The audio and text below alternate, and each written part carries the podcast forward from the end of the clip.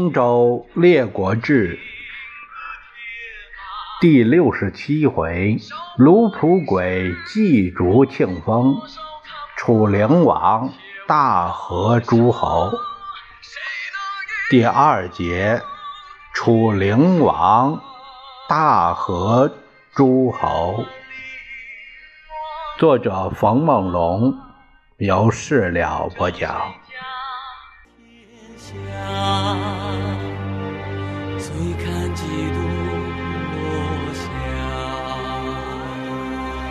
泪洒谁家铠甲？自打晋楚，因为有和平协定，所以列国都有了一段和平的时光。郑大夫梁萧，字伯友，他乃是公子去疾的孙子，公孙浙。他的儿子当时为上卿执政，这个人呢，追求奢侈，嗜酒如命，特别贪杯中之物，一喝就是一通宵。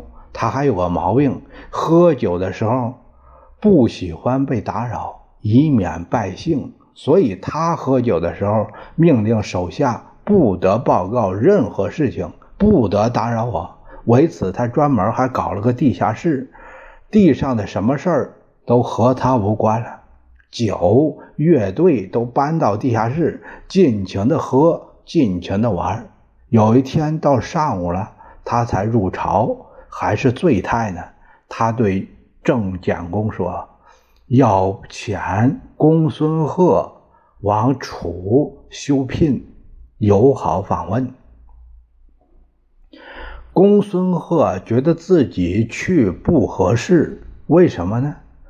他刚刚因为娶徐无范的妹妹和公孙楚闹得很僵，他这个顾忌很多，所以呢，来见梁萧，让他另派人选。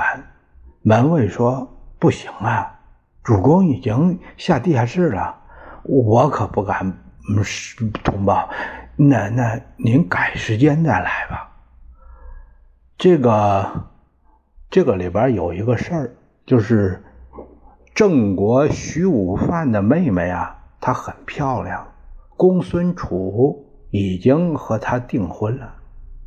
公孙楚和她订了婚，子熙又子熙就是公孙贺，又硬派人去送聘礼。徐武范呢害怕，就把这事儿告诉了子产。子产说：“这个是国家政事混乱，不是你的忧患。她愿意嫁给谁呢，就嫁给谁。”徐武范请求公孙楚和子熙，就是公孙贺，和他们两个让都来，让妹妹呃自己选择怎么样？他跟他商量啊。都得罪不起呀，他们都答应了。子熙打扮的非常华丽，前去徐武范家中陈设彩礼，啊，把彩礼放着，然后就出去了。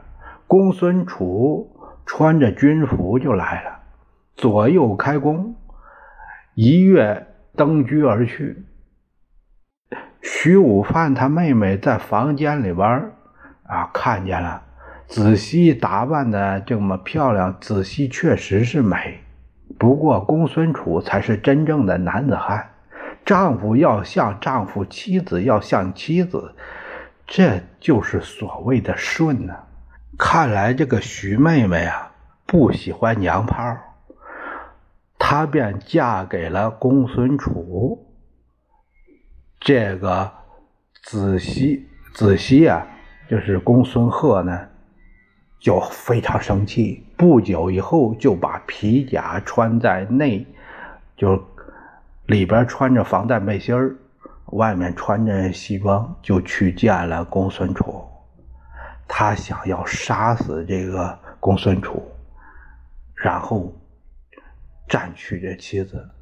公孙楚知道子熙没怀好意，就拿了戈追赶他，呃，追到交叉路口的时候，用戈就敲了子熙一下，结果子熙就受了伤，受了伤回去了。他告诉大夫说：“我是呃友好去见他，没想到我没想到他有别的想法，所以把我给伤了。”后来。公孙楚被判了驱逐出政，去了吴国。公孙贺他可能认为梁萧在找借口，他大怒，带着家甲，趁夜同印段包围了这个梁萧的宅地，放了一把火。梁萧啊，喝的都成烂醉。没办法，众人扶他上车，逃奔到了雍凉。雍凉现在的河南省禹州市这个古城镇，古城镇狮子口村也叫，还有这个古城村一带，这个叫雍凉。等着这个梁雍酒醒了以后，才听说是公孙贺对自己发动了进攻，他大怒。在梁雍待了数日以后，家臣们也都来到了他的门下，给他报告国中的情况。各族结盟，为的是对抗咱们。不过国事、憨事没有参与。梁萧非常高兴，他说：“好，那他们两家一定能帮我。”于是他返回郑，攻打北门。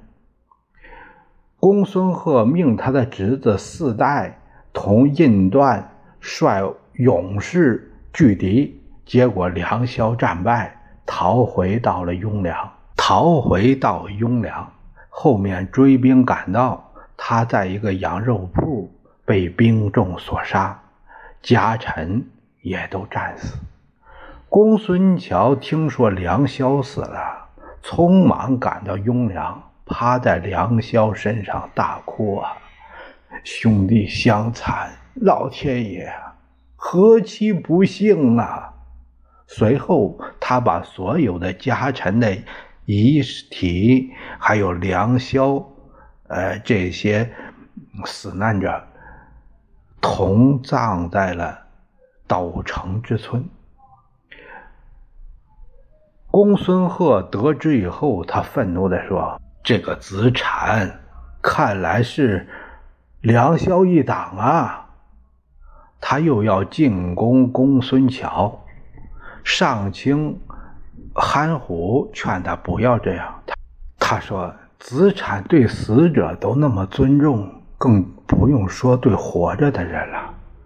礼可是国家维护秩序的重要手段呢，要是杀了他，那就是公然挑衅礼法。后果太严重了，杀有理不祥。贺这才罢手。郑简公使韩虎为政，韩虎说：“臣不如子产。”于是公孙乔为政。这个事儿发生在周景王三年。公孙乔执政以后。对郑国进行了呃全面的整顿，使城乡都有章可循，上下都有了制度可依，田产都有了明确的界限，水稻都有了合理的配置，倡导国人忠诚简朴，反对铺张奢侈之风。公孙贺乱政的行为也遭到了清算。随后，他又颁布了法律条文，公布于国人，就是在铜器上铸了刑书，明示国民什么是犯罪，要负什么样的法律责任。为了广开言路，他还创立了乡教机构。这个机构啊，就是为了听取底层民众的声音与诉求的。国人未有这样的好领导，写诗歌颂扬。我有子弟子产惠之；我有田畴，子产植之。子产而死，谁其嗣之？有一天，郑国有来有一个人出北门，恍惚间，他就像是遇到了梁萧，全副武装，提戈而行。他说：“待与段害我，我非杀了他们不可。”这个人回来以后，把自己看到的事就给别人说了，然后自己也病倒了。这股神秘的传说撒出去以后，国中只要有点风吹草动，就以为是梁萧来了。造成了大面积的恐慌，没多久，四代病卒，又没几天，印段也死了，这更是导致郑国上下不安，总有不祥之兆笼罩在上空，举国都要疯了。公孙乔针对国内的情况，他向郑军提议，以梁萧之子梁芷为大夫，主梁氏之嗣。并立公子家之子公孙谢，于是国中俄言顿息。我猜测这就是梁萧这之人散布的流言。行人游吉字子羽，他有点不明白，他就向公孙乔请教：“您这边立后，额言就没了，这什么原因呢？”公孙乔说：“凡凶人饿死，其魂魄不散，都可能变成厉鬼啊！但要是他们有所依靠，就不会再这样了。我立嗣是为了他们有归属啊。那要是这样说，立梁氏就行了，为什么还要立公孙谢呢？是怕子孔？”为利来闹事吗？哎，梁萧有罪，不该立后。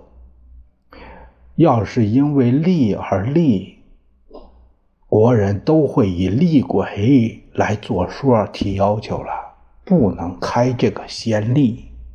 我是以木妻之不能绝嗣这样的理由来处理的，两恐二世并立。才不至于使人们不明就里呀！尤吉叹服不已。再说周景王二年，蔡景公为他的世子班娶了楚国的女儿芈氏为氏，当媳妇。景公看这个儿媳妇漂亮。竟然和他私通，公子班生气地说：“父不父，则子不子矣。”于是他谎称自己出去游猎，与心腹内侍数人潜伏在了内室。景公还认为儿子真不在家呢，他就来到了东宫，直接进入了儿媳妇的卧室。公子班率内侍突然杀出，砍死了老爹景公，把这个老爬灰给整死了。对外就说得了急性病死了，然后自立为君，这就是蔡灵公。使臣议论班以子弑父，千古大变。但是。景公跟儿媳妇私通，这也是自取背逆，也不能说没罪。我的看法是啊，罪更大。上行下效，破坏礼法秩序的，恰恰是那些制定秩序、维护秩序的人。这样一来，那个秩序还怎么执行下去呢？为此，有诗写道。新台丑行乌青时，蔡景如何复导之？逆刃忽从宫内起，因思及子，可怜儿。这在历史上都发生过，卫灵公就办过这种事儿。现在又历史又重演。蔡国世子班虽然说老父亲对外。啊，称是疾病死了，还是没能封锁住这个丑闻，搞得各国都知道了，可以说是上了头条。奇怪的是，也不过是天下说说而已，没有人在主持什么公道正义。盟主也懒得过问这点破事儿。以前天大的事儿，现在就这样稀松过去了。这年秋，宋国宫中半夜失火，宋夫人乃是鲁女薄姬。左右一看见火起，就劝夫人赶快避火。薄姬他说：“妇人之义，父母不在，消不下堂。”火势虽然紧急，但也不能破坏这礼法呀。这个父母啊，父是师傅那个父啊，呃，这个也就是老保姆啊，这是贵族人家的老保姆，哎，服侍这个贵妇人的。等到这个老妇人赶到，结果是薄姬已经被烧死了。这是一位为礼义。寻节的为烈女，国人都为她的死感叹不已。晋平公因为宋有和平倡议之功，非常同情宋的这场大火火灾，在澶州大河诸侯为宋国募捐。宋儒胡安定谈论起这个事儿，他认为。不讨蔡世子弑父之罪而谋恤宋灾，这是不分事情轻重了。这是平公失霸的重要因素。其实啊，我认为不对。为什么？因为这个蔡国啊，它不归晋管，它属于楚国阵营的。虽然表面上好像是一团和气了，其实啊，跟谁近跟谁远还是有自我定位的。周景王四年，在宋的倡议下，晋、楚将附会于郭。郭啊，这个可能是东国，这个在现在的河南省郑州市的西北。当时是。楚公子韦代屈建为令尹，韦呢，啊，他是楚公王的庶子，他年龄最大，为人桀骜不恭，耻居人下，啊，视其才气，内心有不臣之志，不臣之志就是想当楚王呗。他欺负雄群微弱小孩很多事儿都是他说了算，就因为记恨大夫韦衍忠直，爱自己的事儿，就以谋叛罪的这个罪名给杀了，并且吞并了韦氏，霸占了韦家。交结大夫韦皮、武举为腹心，这些人是他的同党。一直在寻求着篡逆的时机。有一次，韦外出打猎，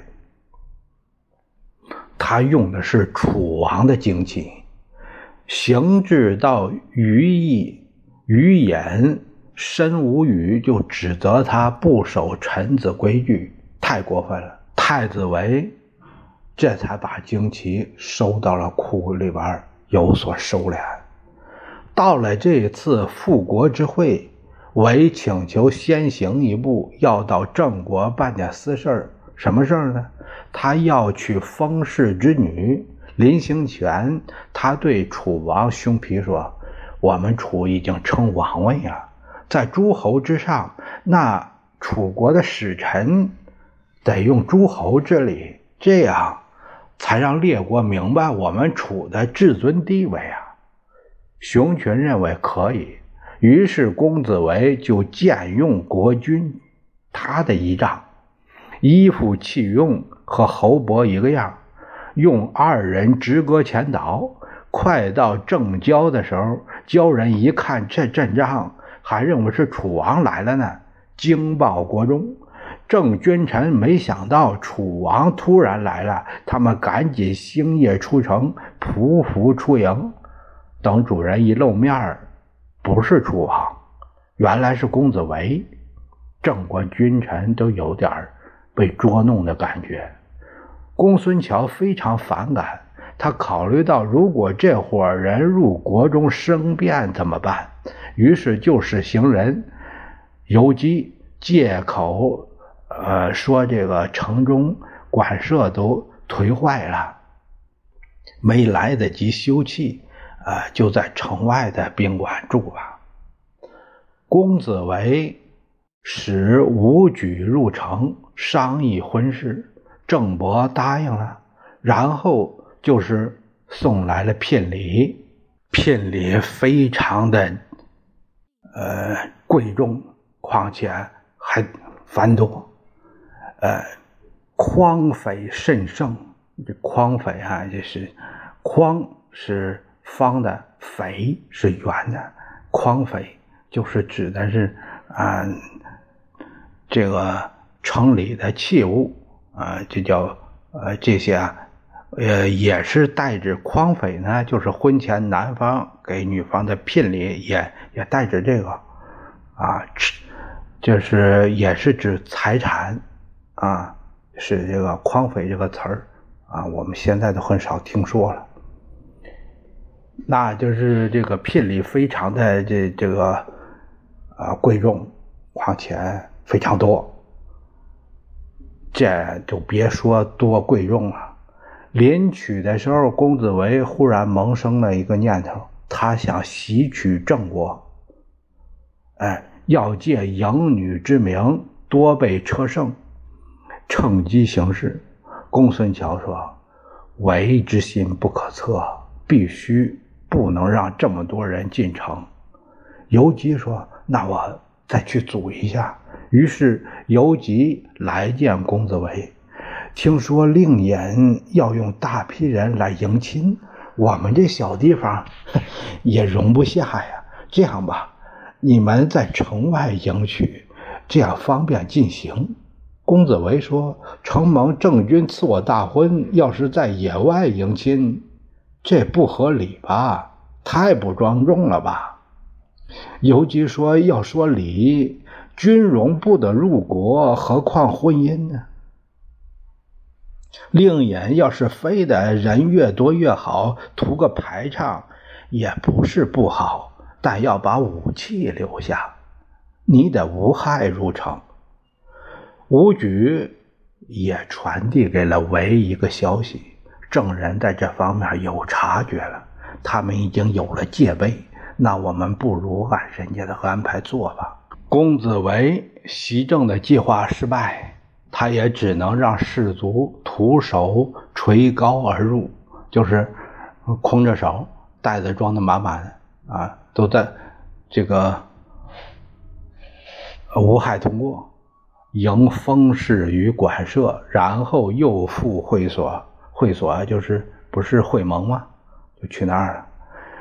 晋的赵武以及宋、鲁、齐、魏、陈、蔡、郑、许各国大夫都已经到了。公子围使人给晋带话：楚晋有盟于前，今此番寻好，不必再立誓书。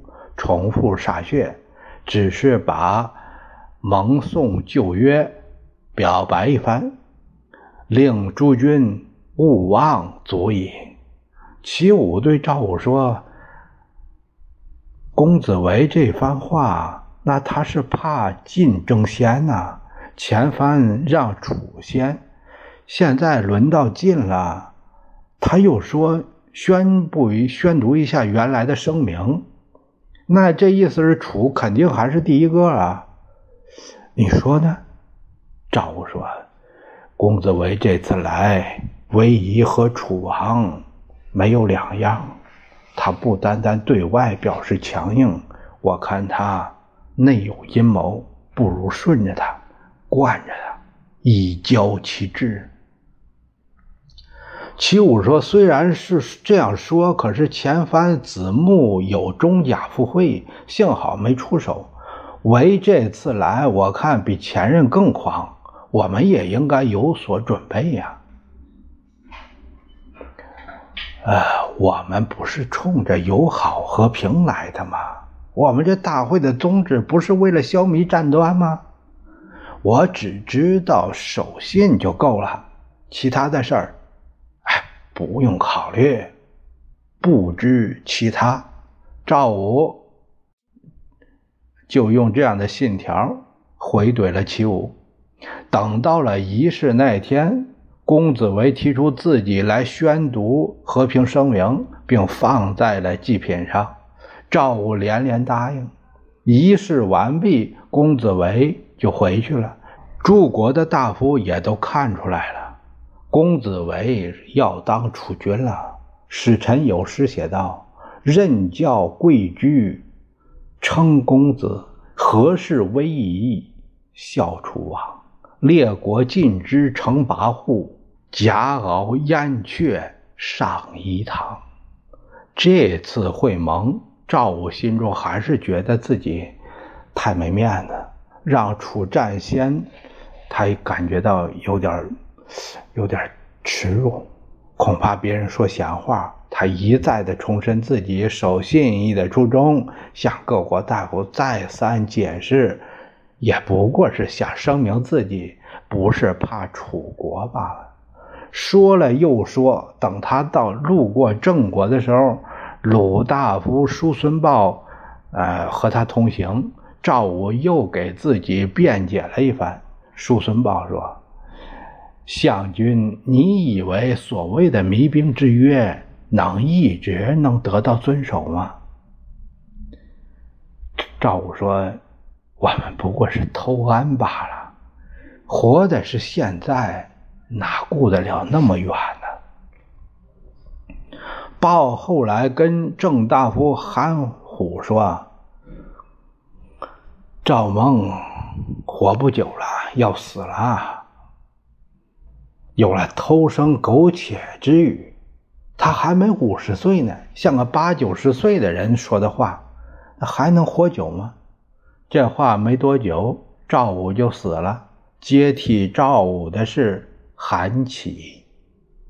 我们再看楚公子维回到国内，熊群恰恰生病了。公子维以入宫探病为名，说是再一个就是还有密事要报告，左右都避嫌出去了。公子维用灌婴做绞索，把熊群给勒死了。熊群他有两个儿子，一个叫穆，一个叫平夏。听说宫内有变，挺剑来杀。子维，结果勇力不敌，都被维杀死了。群的弟弟右眼熊北，字子干；公鸠眼熊贺公，字子熙。一听说楚王父子被杀，怕惹祸上身，都跑外国避难去了。比跑到了这个晋国。贺公出奔到了郑国，公子维向诸侯发布了公函：“寡君群不幸去世了，寡大夫为应为后。”武举觉得不妥，改了一下说法：“共王之子为为长，这样公子为就即王位。”他改名叫熊乾，这就是楚灵王。楚灵王即位之后，以韦皮为令尹，郑丹为右尹，武举为左尹，窦成然为交尹。太宰亳州里有公事在夹地，现在的河南省夹地，现在河南省夹县。楚王顾及他不服，干脆派人给杀了。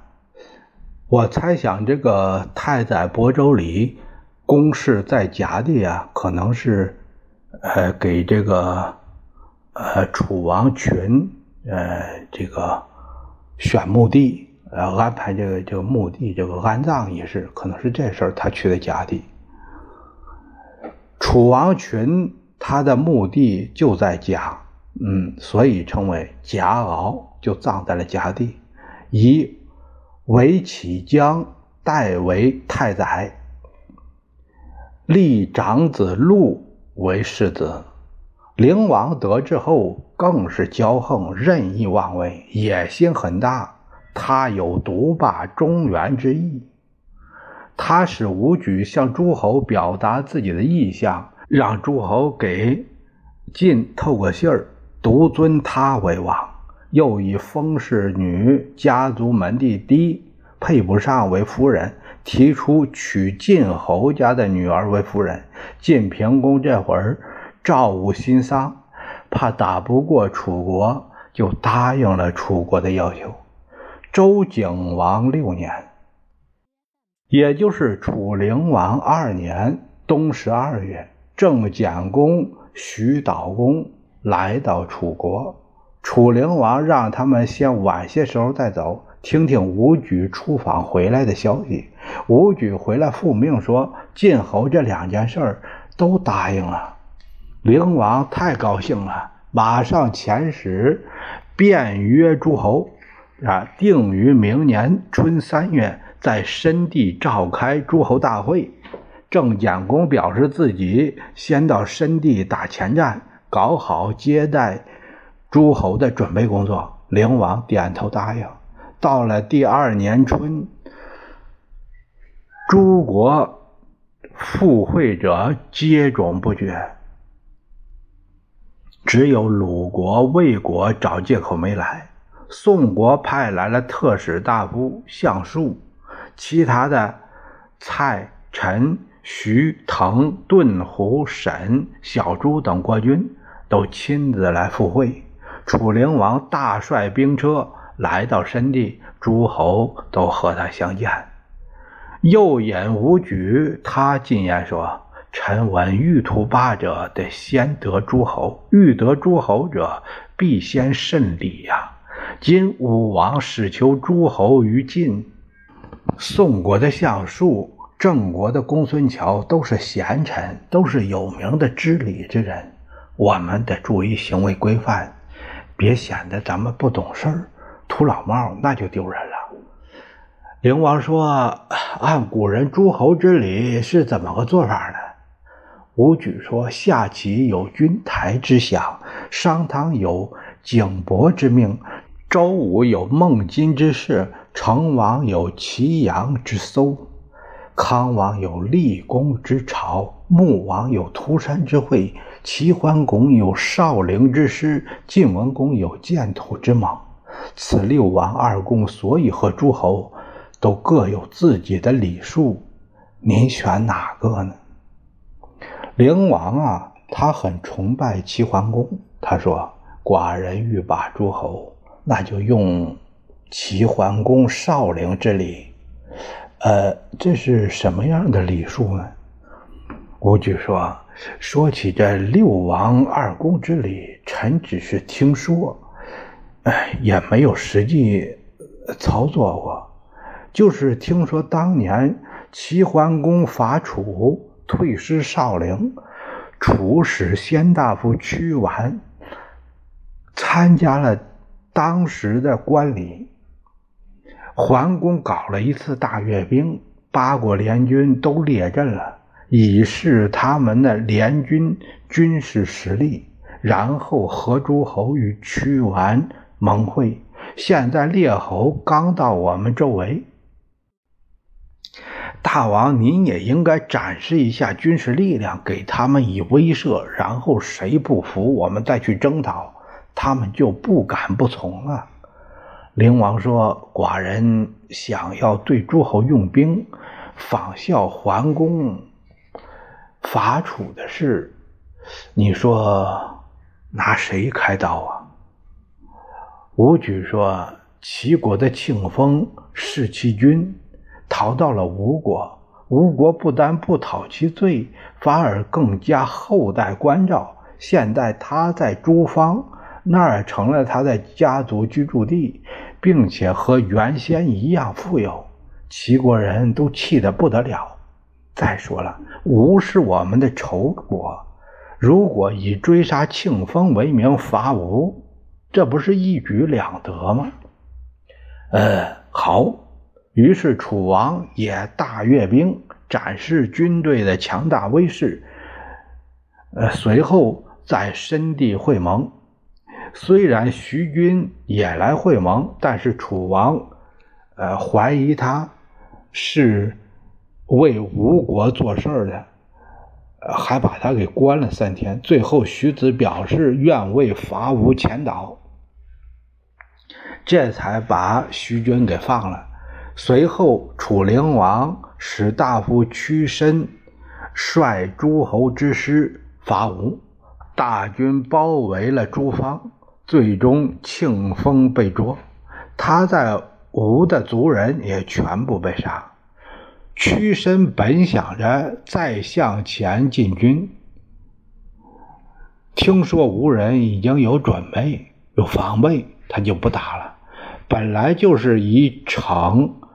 庆丰为名，现在庆丰已经被擒，再硬打下去，也，师出无名了。所以屈身班师，以庆丰献功。灵王要搞一个公审大会，隶属庆丰的罪状，向诸侯宣示一下正义的立场。吴举啊，他觉得不妥。臣闻无暇者可以路人，你不能不能有。有把柄在人家手里，要是陆庆丰，恐其反唇而戒。武举的意思是说啊，楚王您来操作这个不合适，要指责庆丰，可能您会反受欺辱。楚灵王自大到他认为自己无所不能的地步，所以他根本就听不进去。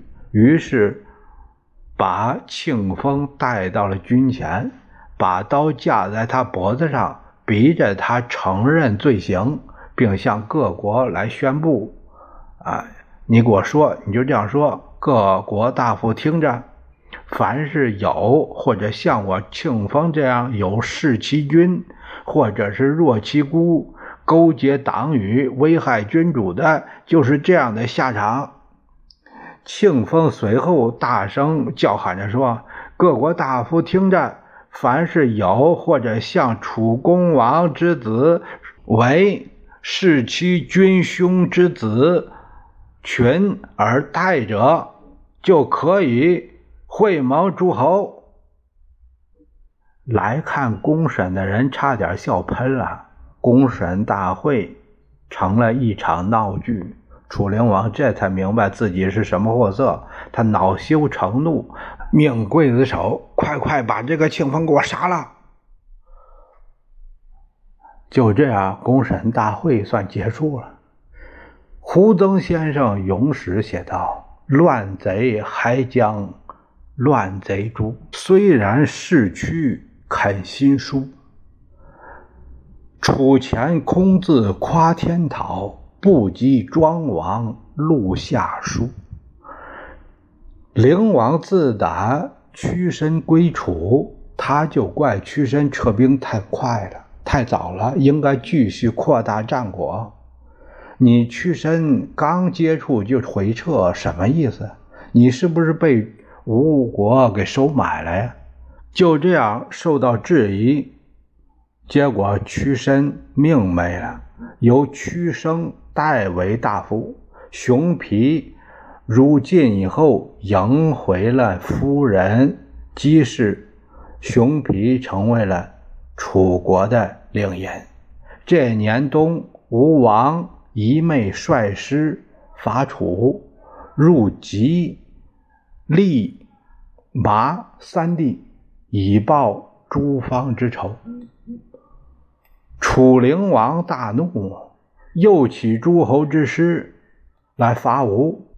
越军远长因为受吴国侵略之苦，他也使大夫长寿过率师来与楚军联合。楚将韦启江为先锋，引周师先至阙安，结果被吴人打得大败。楚灵王亲自引大军兵至罗瑞，吴王一妹使其宗弟贵由。来楚靠师，这是倾城的一个姿态。楚灵王很生气，哈！你们现在知道怕了？没用，给我绑起来杀了！啊，用他的血以信军鼓，信军鼓啊，就是把那个血涂在军鼓那个崩那个鼓皮那个缝里边，崩那个缝上，呃，就是抹在那个缝隙上，叫信军鼓。有就是相当于记军旗的意思。在杀贵由前，他使人来问：“你来前补过鸡胸吗？”贵由说：“补过呀，说是特急啊，君王都要用你的血信君鼓了，还有什么急呀？”贵由说：“无所补者，乃社稷大事。”怎么可能为我一个人呃论吉凶呢？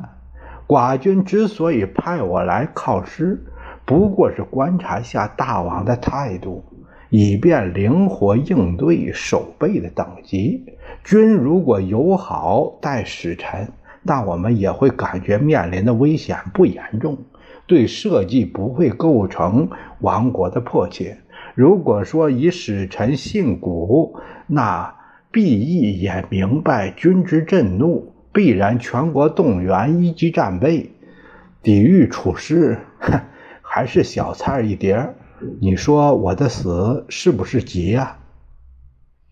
灵王听到回报，他挑起大指，贤师也，没难为他，把贵由给放了。楚兵来到了吴界。吴国防守严密，根本就攻不进去。灵王屡攻不下，除了尸体，什么也没得到。他叹了一口气，才觉得屈身班师是对的。哎呀，看来啊，我是冤杀屈身了。灵王随即撤兵，但这次征讨没有战果，他感觉很没面子。回到国内，大兴土木，要以物理制度来向诸侯夸耀楚国的强盛和实力。大建楼堂馆所，最注目的就是修筑了一座宏伟的宫殿，名为章华，广袤四十里，在正中筑一高台。以望四方，台高三十仞，现在计算它的高度也在四十五米高。这还是台子的高度，给台子命名为章华台，也叫三修台。三修台为什么三修呢？你上这个台子啊，你得歇三气儿才能上去，太高了，太累。休息三三次才能上去，一口气儿上不去。台上攻势停歇极其壮丽，总高度在五十多米。章华台周边又修了大量的民居，不知道是不是这个搞房地产经营。凡是曾负罪外逃各国的，都可以回来安居，用以扩充这座宫殿的居住人口。其实这里相当于又建了一座新城。张华宫落成以后，要举行落成大典，楚灵王要遣使征召四方诸侯，一同参加张华的落成大典。